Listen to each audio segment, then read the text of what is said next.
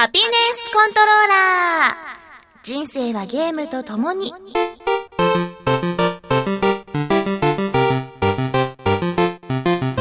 この番組は FPS から美少女ゲーム、さらには洋ゲーまで、私 DJ みすずの生きる糧となっているゲームについてご紹介。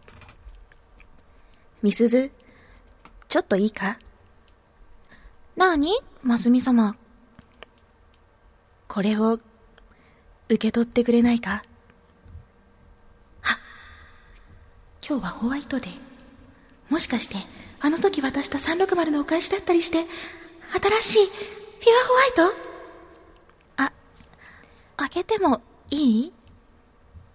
ああ、初めて作ったんだ。手作りのクッキーだよ。なんだよ、しけてんな。そんなちょっと引くぐらいのゲーマーである私のお気に入りを次々にご紹介します。たまにはゲーム以外のこともお話しますが、大体が Z して。みんな、お返しはマイクロソフトポイントでするのが基本で大人のマナーだよ。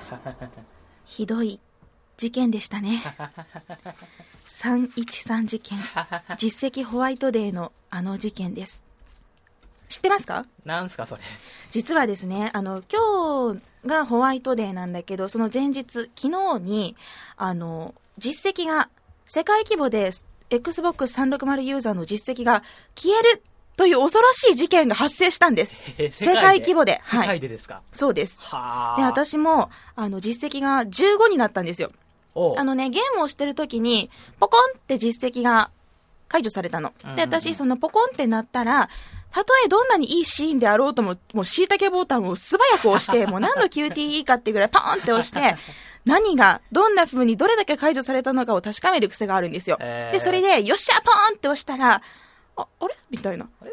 今解除したのしか残ってない。15があるけど。うん、他が、あれ？みたいな。58分の1、え？みたいな、なってね。で、何度かこう、いやいや、これなんかの見間違いでおかしいおかしいって思ってう、んオフにして、電源切ってもう一回入れてう、ん。見てもどう見ても15なの。いや、嘘だろうと思ってすごい画面に目近づけてみたけど15しかないの。うん。あれあれ私の数万どこに行ったみたいなね。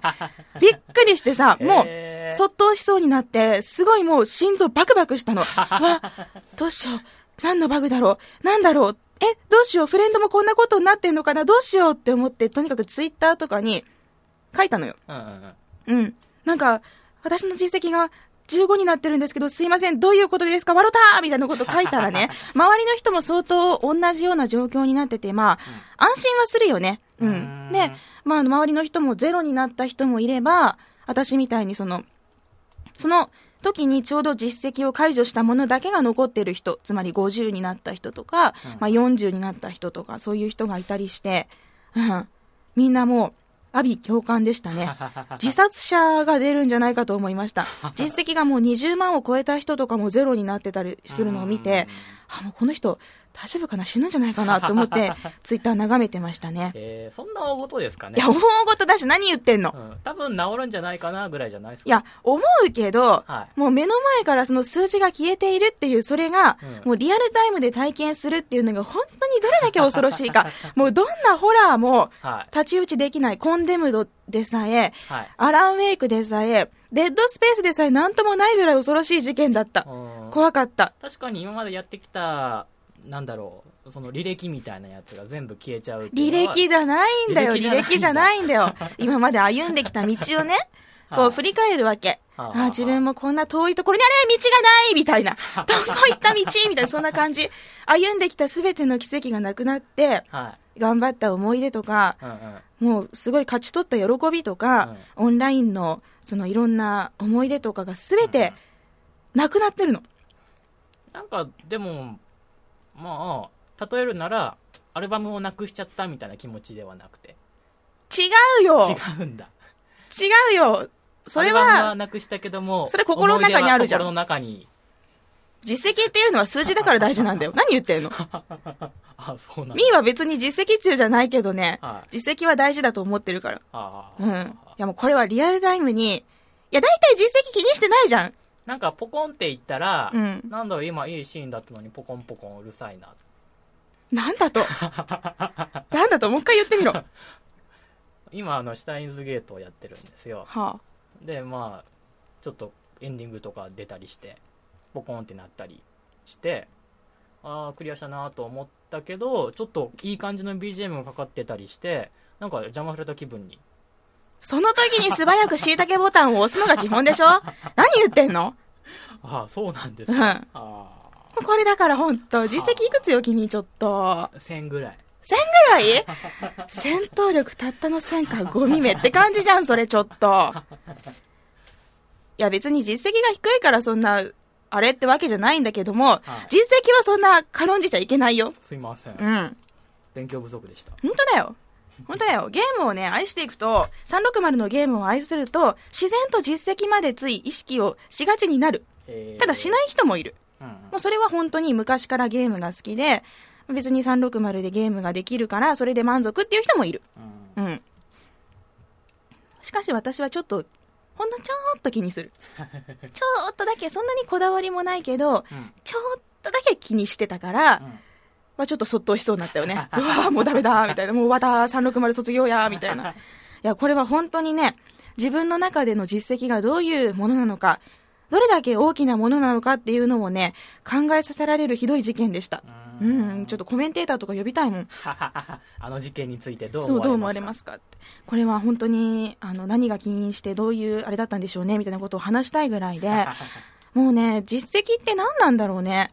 私は、ゲームが好きで、360のゲームが好きで遊んでるはずなのになぜか、実績がなくなっただけで360をもう卒業するぞって思うぐらい、まあそれはちょっとあの ほら、座り込みみたいな、そういうデモみたいな、そういった意味合いはあるけど、でも、そんなに、あれ私実績中だったっけってちょっと思っちゃったんですよね。ううんん。結局すぐ治ったんでしたっけ？うん、あの、2時間ぐらい経って日付が変わる頃にはなんとか、まあ、復旧しつつあったんだけど、まあ、上手にこう、ね、実、あの、日付を超えてたらもう実績ホワイトデーって言われてたんだろうけどね、それはちょっと回避された感じかな。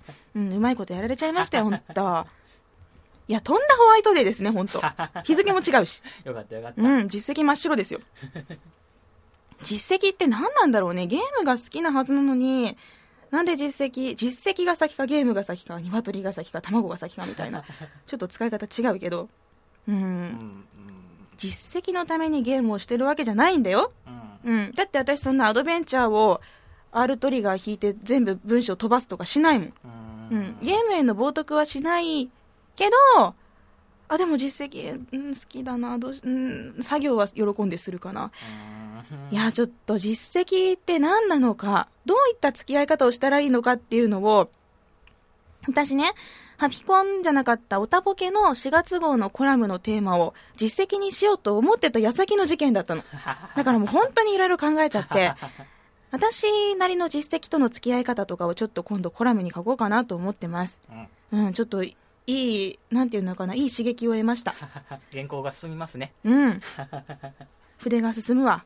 筆っていうかまあ、キーボードやけどもね、ちょっとかっこよく言っちゃった。うん。まあ実績は高いと嬉しいよ。うん。頑張った印だもの。それだけいろんなゲームのね、隅々まで見尽くしたっていうことだもの。ね。ちゃんとフルコンプしてください、いろいろ。はいうん。そんな1000で満足しないで。この実績はもう自分が2時間本当に集中して頑張ったんだっていうものが1個でも生まれると、もう大切な大切なもう、ああ、もう我が子よってみたいな子供持ったことないけど、そのぐらい多分可愛がれると思うよ。はい、うん精進しますはい。頑張ってください。はいシュタインズゲートもちゃんとトゥルーエンドまで見てください。頑張りますうん。さあさあ、最近はね、あの、いろんな積みゲーを崩すことで楽しんでます。ずっとやらなかったゲームとか、気になったけど、気になってたんだけど、なかなか買わなかったゲームとかをいろいろこう買い漁ったり、奥から取り出したりして、次々に遊んだりしています。バレットストームを遊んだり、エンスレイブドを遊んだり、アサクリブラザーフッドをようやく立ち上げたり、バイオニックコマンドを遊んでみたり、そろそろレッドデッドリデンプションやろうかなとか思ってみたり、まあそういう感じで次々に起動をして、クリアをしてます。で、その一番ね、この中で気に入ってるのがバレットストームなんだけど、これは、私がクリアしたのは日本語版なのね。で、今度海外版をクリアした後に皆さんに紹介したいなと思ってるので、もうちょっと待ってください。あと、キネクトだったら、ブームブームダンスとハッピーアクションシアターをちょこちょこやってます。やっぱり、コナミのブームブームダンス、キネクト専用 Xbox ライブアーケードなんだけど、楽しいですね。これまでのダンス系のキネクトタイトルっていうと、もう決まった振り付けが表示されて、で、それに沿ってやるっていうタイプのものが多いんだけど、このブームブームダンスについては、あの、もうなんかブンブンダンスって言っていい？言いづらいから。ブンブンダンスについては、決まった振り付けがないんですよ。あのーなんだろう、頭の上とか、右上とか、左上、左下、右下に、ボールのマークがあってね、それを音楽に合わせて叩くというスタイルなんだけど、体全身を使うから自然とリズムが取れて、自然と何かしらの振り付けができているという仕組みなんです。だからもう、自由に、あの、左の、左のボールを右足で蹴るとか、ちょっとジャンプしちゃうとか、しゃがんでお尻でポンってやっちゃうとか、そういう風なことをしてもいいっていう、ちょっと自由なダンスのゲームで、これはなかなかライトで楽しいです。うん。まあこんな感じかな。何かまた、っていうかもうずっとクリアはしてるんですけど、おすすめのものがあったらハピコンでも紹介したいなと思ってます。とりあえずそのバレットストームの海外版を遊んで、そのエグさとグロさと遊んでからだね。うん。ブログでもちょこちょここういったゲームをやってますとか、感想とかは書いてるのでぜひ覗いてみてください。というわけで、313事件、本当に ひどい事件でした。皆さんぜひ何かこの時にね、気づいたこととかあったら教えてください。メール待ってます。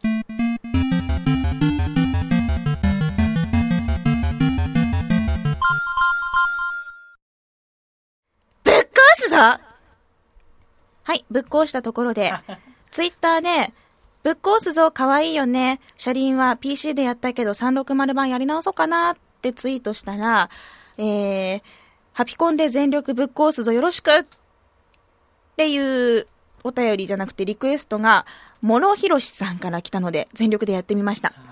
このぶっ壊すぞっていうのは、あの、車輪の国、ひまわりの少女っていう、元はパソコンのエロゲーがあって、その中に出てくる、あの、大根とうかちゃんっていう子がね、口が悪くて、もう、ぶっ殺すぞ、ぶっ殺すぞって言うんだけど、舌足らずだから、その、ローが言えなくて、ぶっ殺すぞがぶっ壊すぞになるっていう可愛いキャラなんですよ。とうかちゃん。うん。で、まあ、この、舌足らずなところが私は好きで、その、エロゲー版をやったけれども、まあ、360版でももう一回会いたいなと思っているという、そういった心情を書いたところです。いや、でもさ、この車輪作ってるところって赤ベイソフト2って福岡って知ってた？まあ、知るわけないか。そんな、ちょっと精通してたら、ちょっと引くわ。そのなんかエロゲーしてる人がちょっと目の前にいたらちょっとい嫌だわ。いや、してるけど、私もしてるし、みんなしてると思うけど、ちょっとそんなオープンは嫌だわ。まあ、うん。赤ベイソフト2なんだよね。うん。しかし、舌足らずだと口が悪くても可愛いんですね。うん。私は、まあほらゲームしてるとき口が悪いやんうんだから、まあ、舌足らずにすれば、きつくなくて可愛いのかな。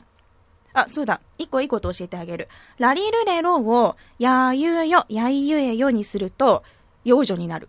えこれ 2D の時も言った気がする。ー例えば、アクロス福岡だったら、アクロス福岡。うん、舌当たらず幼女だわ。じゃあ、レインボーブリッジだったら、レインボーブリッジ。幼女っぽい。レインボーブリッジに行ったのみたいな。あ、北西。で、360だったら、もう最後まで言わせて。360まで言わせて。360。はい。話を切り替えて。うん。でさ、まあ、どうしたらいいのかな私ゲーム中にね、昨日も、あの、バグが起きたの。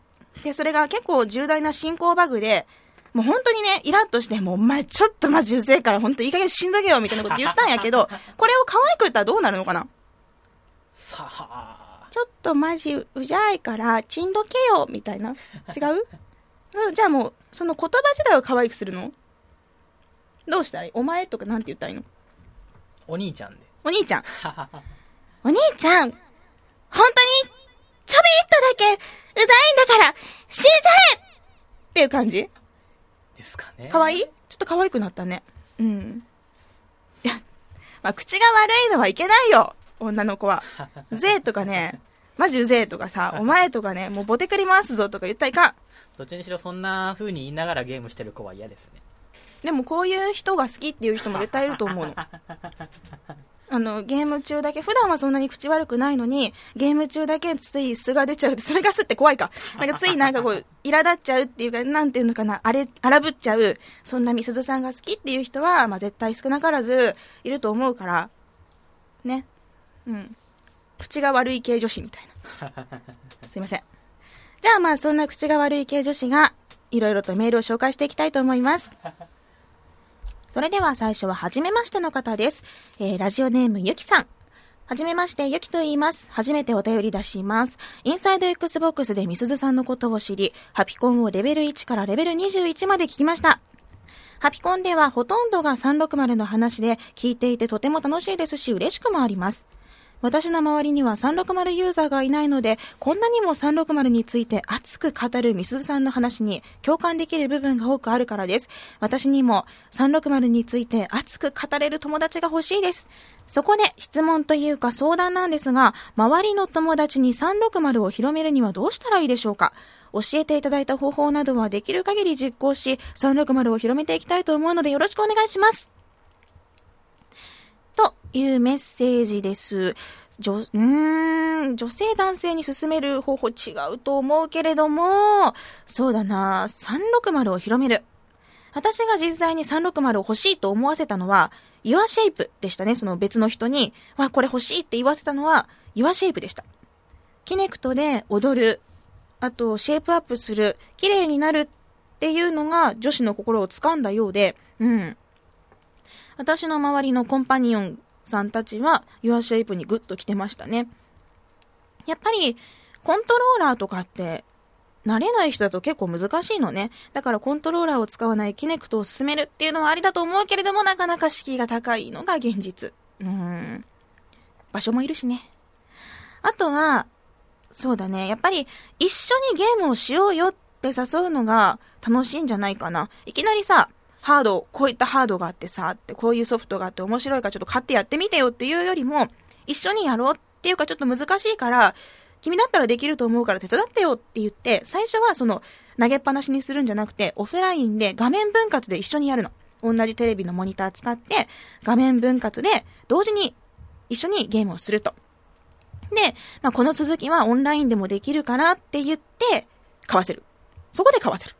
うん。どう面白かったよねっていうかもう、毎日さ、こんな集まるわけにもいかないし、あの、まあ、買わね？みたいな。買っちゃうね ?3 万ポンみたいなさ、みたいな感じでおすすめして、買わせるという感じはいかがでしょうか やっぱり最初はその、敷居はなるべく低くっていうのがいいと思うので、これ買ってこれ遊ぼうじゃなくて、一緒にやるっていうのがいいと思います。もし、そのゆきさんがキネクトをお持ちであれば、お家に招待してっていうのもありだと思いますよ。うん。ぜひぜひ360ユーザーを広めてください。よろしくお願いします。では続いて、ランボーさんからのメッセージです。みすずさん、リスナーの皆さん、こんにちは。プロの積みゲーマーのみすずさんに質問です。ん？プロの積みゲーマーうん、まあいいけど。自分は気になるタイトルがシリーズものの2作目や3作目だった場合、ストーリーが繋がっていなくても、できればシリーズを追ってプレイしたいと思っています。そのせいか気になるタイトルまでが遠く、その分積みゲーも増える一方です。みすずさんはシリーズものは気にしないでプレイしますか？うーん。私はですね、新作が、例えば2作目や3作目が発表された時に、慌てて1からやるタイプです。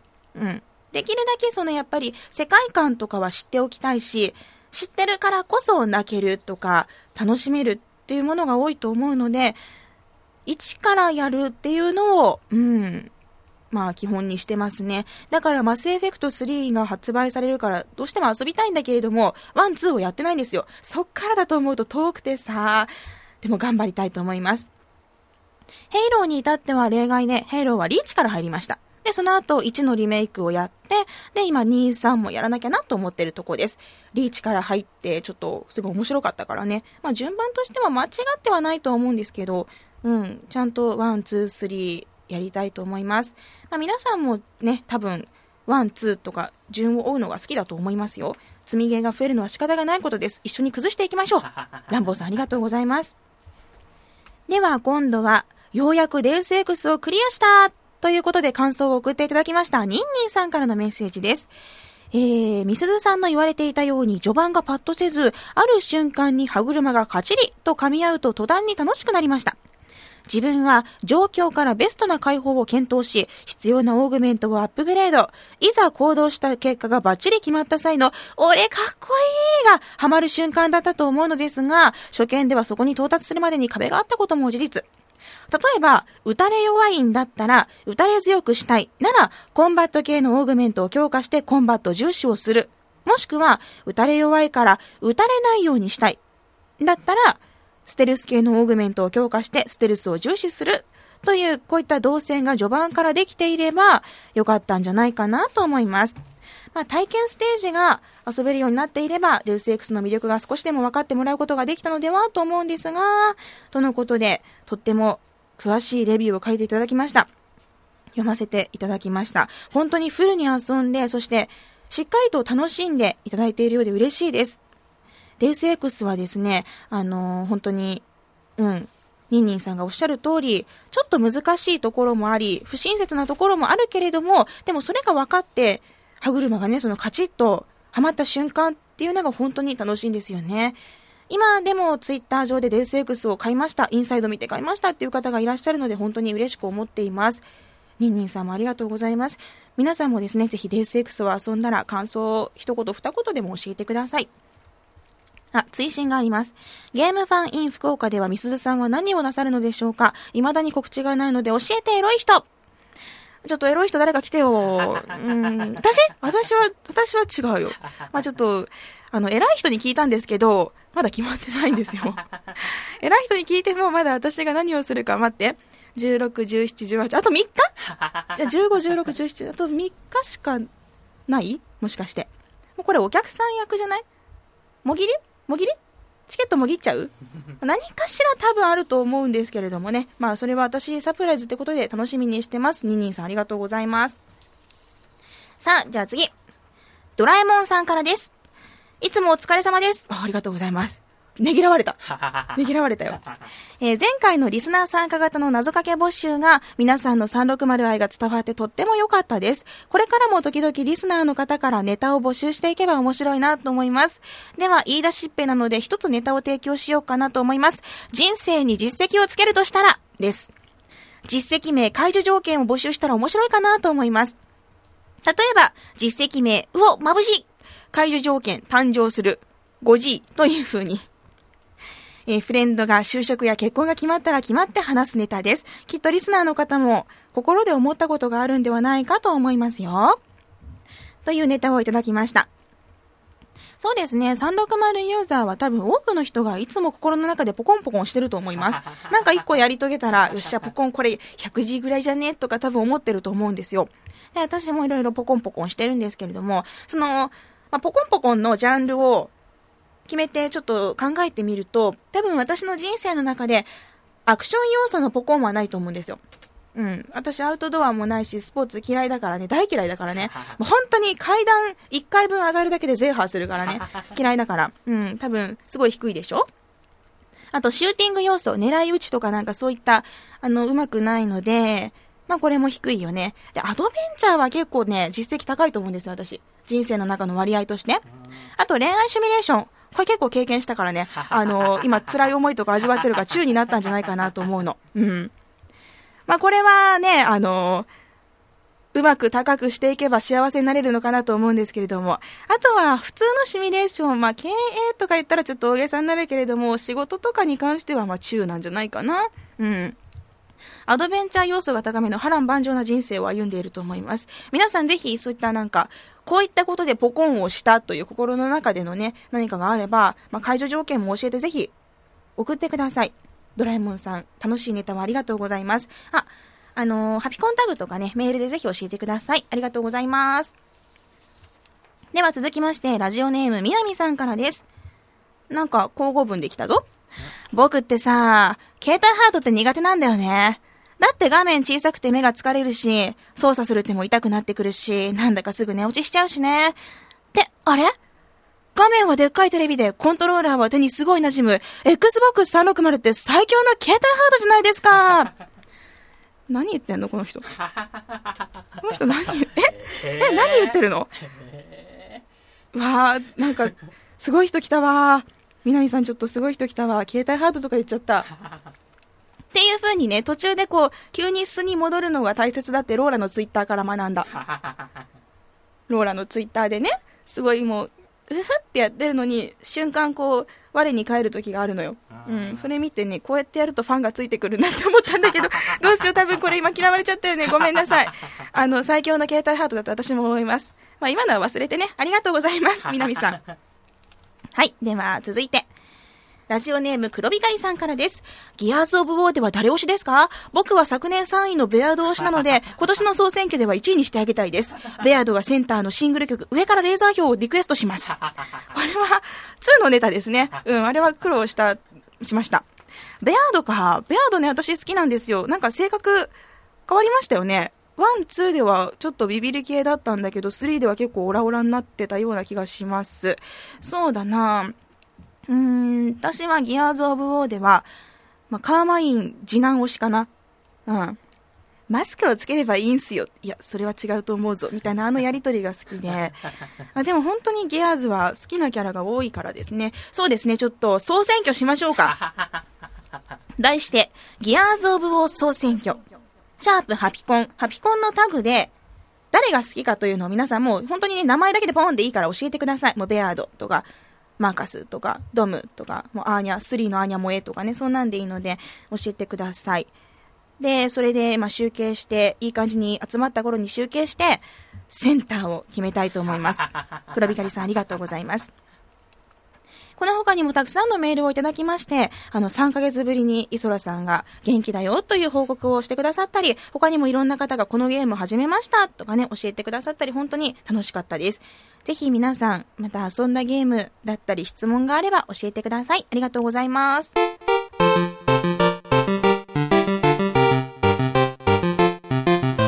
いよいよ、開催が近づいてまいりました。ゲームファンイン福岡。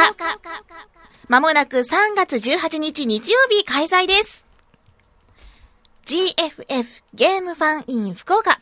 レベル5、サイバーコネクト2、あとガンバリオンとかのゲーム関連会社、福岡のゲーム会社が参加して、最新作の展示があったり、あとスペシャルなイベントが開催されたり、というゲームファンにとって嬉しいイベントが間もなく開催されるんです。ハピコンでもちょこちょこ皆さんにお伝えしてきたんですけれども、だんだんとその内容が固まってきたので、詳しい情報も出てきたので、改めて紹介したいと思います。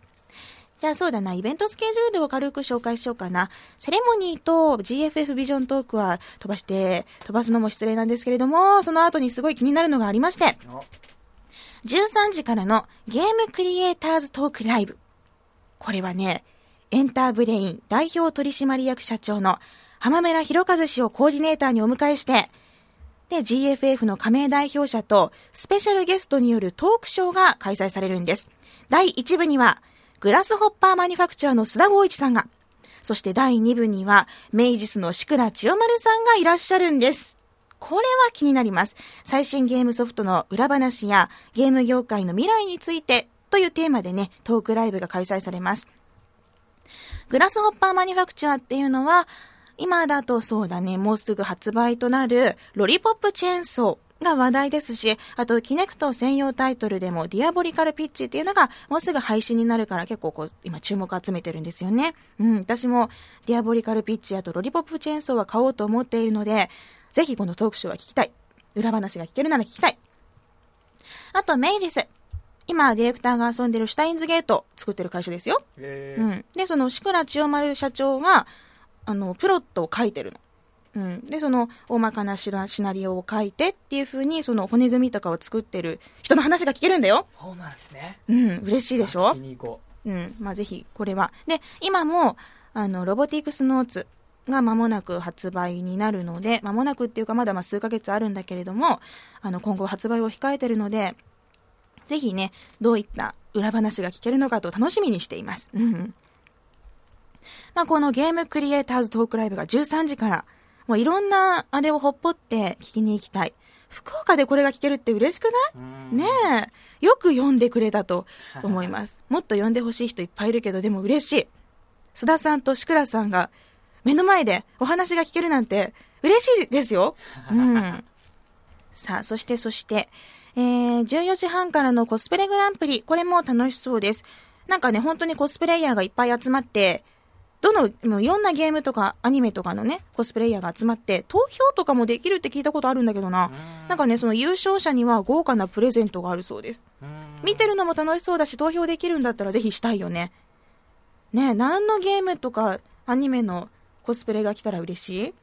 なんかなやっぱりまどかマギカとかいっぱいいますかねあー、まあ今話題だからね。うんうんうんあのほら、全身タイツのキュゥべえとか来るんじゃない？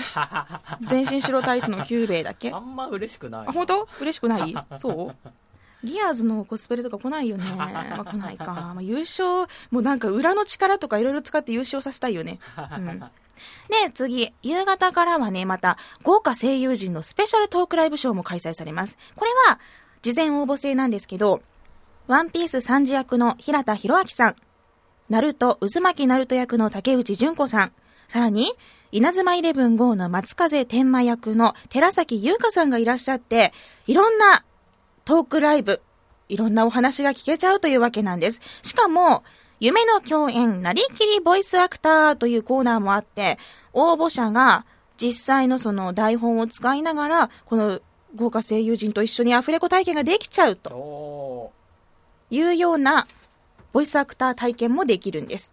うん。これは、席に座って見てるだけでも本当に楽しそうですよーね。もう、我こそはという声優目指してますって人が来るのか、はたまた、いや、ちょっと人前で喋るの苦手なんですけど、挑戦したくて、みたいな人が来るのか、はい、楽しみに見ていたいと思います。まあ、こういう風な楽しいイベントが開催されるほか、ずっとね、ゲームのそのイベント会場では、ゲームの私有もできるんです。で、その GFF 加盟団体の加盟会社のいろんな最新ゲームが展示されているので、まあその私有にフラッと遊びに来るというのもおすすめです。11時から19時まで開催されているので、もう本当に入場無料ですからね、ふらふらっと遊びに来てぜひいろんなイベントを見て楽しんでください。ちなみに気になってるのが、360がはぶられてるんですよね。ど、どういうこと？アスラズラースも展示があるから、おっって思ってみたら PS3 って書いてあるんよ。どういうこと？いや内容同じやけどさ、まあちょっとハードも2つ用意して、っていうかもう私提供してもいいけどね。キネクトも置いてもいいけどね、モニター1台貸してもらってさ、こう置いてもいいんだけど、どう思う？勝手に設置しちゃうんですか？まあ怒られるよね。怒られるここはちょっと心の中で留めておこう。まあ私もその PS3 とかも何年ぶり、2年ぶりにちょっと触ってみたりするので、あ、ちょっと楽しくなってきたかも。皆さんもぜひ遊びに来てください。2012年3月18日、もう今週末です。11時から19時まで。アクロス福岡にて開催されますので、皆さん、18日の日曜日は福岡に集合です。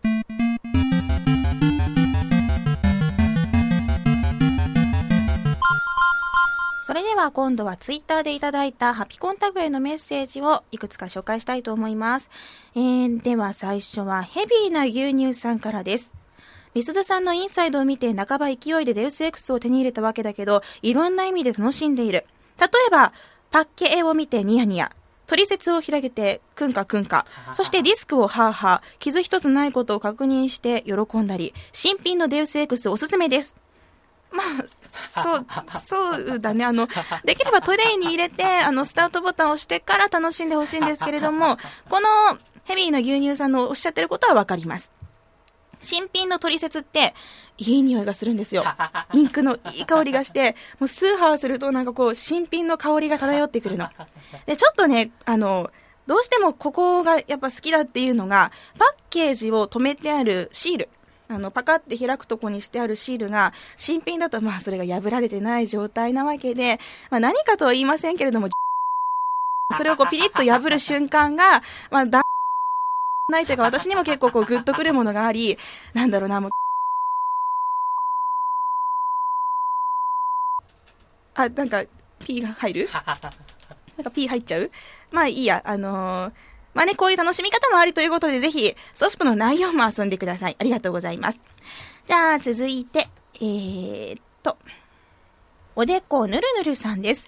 レベル21の冒頭トークが番組終了フラグかと思って焦った。え、フラグだった？ぽかったですよなんかもう終わっちゃう系だった？ちょっと涙が出てきた感じがあ、本当？いや、そういうつもりはなかったんだけど、なんか、なんかな、こう、あれかな、にじみ出る演技力っていうのかな。あ、違う？あ全然そんな、あの、フラグじゃないから安心してくださいね。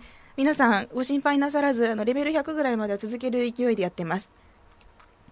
では続いて、えー、サガオ Z さん。ハピコン紹介タイトルに順番に挑戦するゲームセンター CX 的な企画とか面白そう。一周でクリアできるかはともかく、やってみたいそうです。できるんじゃない？一周で。できるよ。できるできる。あの、寝ずにやれば2日3日でできますよ。ぜひ、あの、私が紹介するタイトルを追いかけて遊んで、レビューを教えてください。リスナーの皆さんへの挑戦です。はい、じゃあ次々。では続いては、スバルさんからです。先日、携帯を Windows フォンに機種変しました。360とリンクできるのが嬉しいです。が、しかし使い慣れていないので機種変して3週間くらい経ってもあたふたしたりしてます。とのことです。やっぱり Windows フォンって360とリンクができて実績が追加されたり、ってなるのがすごい楽しそうなんですよね。私は Windows フォン持ってないんですけれども、ちょっとその実績関連がね、てかそのライブとリンクができるっていうのが本当に羨ましくていいなと思います。スマートフォン、ぜひ頑張って使い慣れてください。そして実績解除してください。ありがとうございます。続いては、ベアードレンタロウさんからです。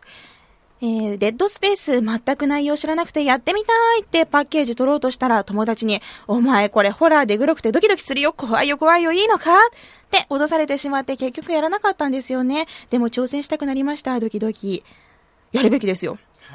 これはですね、もう本当に覚醒する楽しさです。もうね、そのスリル、恐怖感、達成感、合わさるともう、すごいの。すごいの。すごいのよ、彼。ぜひ、やってください、デッドスペース。会いに行ってください。誰だっけ？アイザックに。名前忘れんなよって感じだけど、アイザックに会いに行ってください。じゃあ続いては、えー、芝さん。デッドスペースか、グロさばかりが表に出るけど、ハッドのデザインとか、とりあえずヘッドショットしとけばいいってわけじゃないとことか、ナビがちゃんとしてるとことかは、もっと認知されてもいいのにって思ってしまったハピコンレベル21を聞いて、そうだね、どうしてもその、まあ、グロいとか、日本では規制があるから表現できないグロさがあるっていうことが表に出がちなんですけれども、システムも本当に洗練されてて、もう TPS とはどうあるべきかみたいなね、どうあったら楽しくユーザーがのめり込んでいけるのかっていうのを研究しまぐった作品だと思うので、ぜひそういうところも含めて皆さんに遊んでほしいなと思います。そして、ちょっと強いぞ、ヘタッピさん。デッドスペースは今んとこ言うほど怖さを感じない。フィア2の方がはるかに怖いと思う。とのことです。まあ私もデッドスペースそんな怖くなかったけど、な、何？何？アランウェイクは怖かったけど、デッドスペースは別にそんな、そこまでなんていうの？なんかもう眠れないってことじゃなかったけれども、なんていうかまあ、怖いよね。怖いわ。うん。ダッピさんすごいですね。あの、フィア1、2ってね、ちょっと3遊んでみたいんですよね。うん。まあ気になるタイトルが今また1個増えました。ありがとうございます。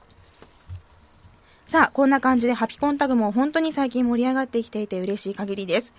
こうやってハピコンで紹介したり、あと私が見てニヤニヤしたりしてるので、ぜひ、ハピコンについて、もしくはもうゲームのことなら何でもいいので、ハピコンタグをつけてツイートしてください。皆さんいつもありがとうございます。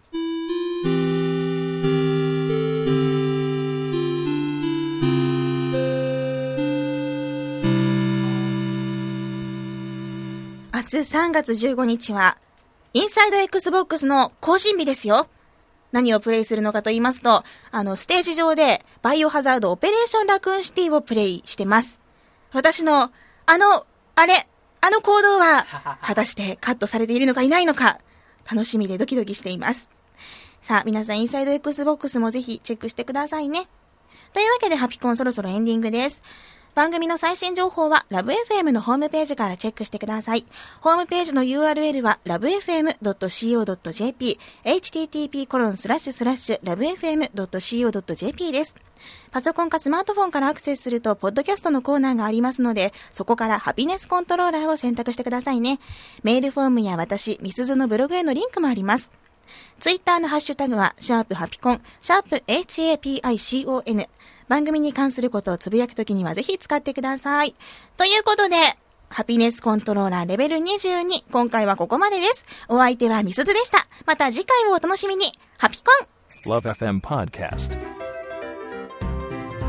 ラブ f m のホームページではポッドキャストを配信中あの時聞き逃したあのコーナー。気になる DJ たちの裏話。ここだけのスペシャルプログラムなどなど続々更新中です。現在配信中のタイトルはこちら。